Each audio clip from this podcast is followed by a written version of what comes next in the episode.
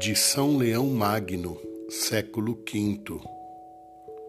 Ó admirável poder da cruz, ó inefável glória da paixão. Atraístes tudo para vós, Senhor, para que o culto divino fosse celebrado não mais no templo da Judéia, mas em toda parte e por todos os povos da terra porque vossa cruz é fonte de todas as bênçãos e origem de todas as graças. Por ela, os que creem recebem na sua fraqueza a força, na humilhação a glória, na morte a vida.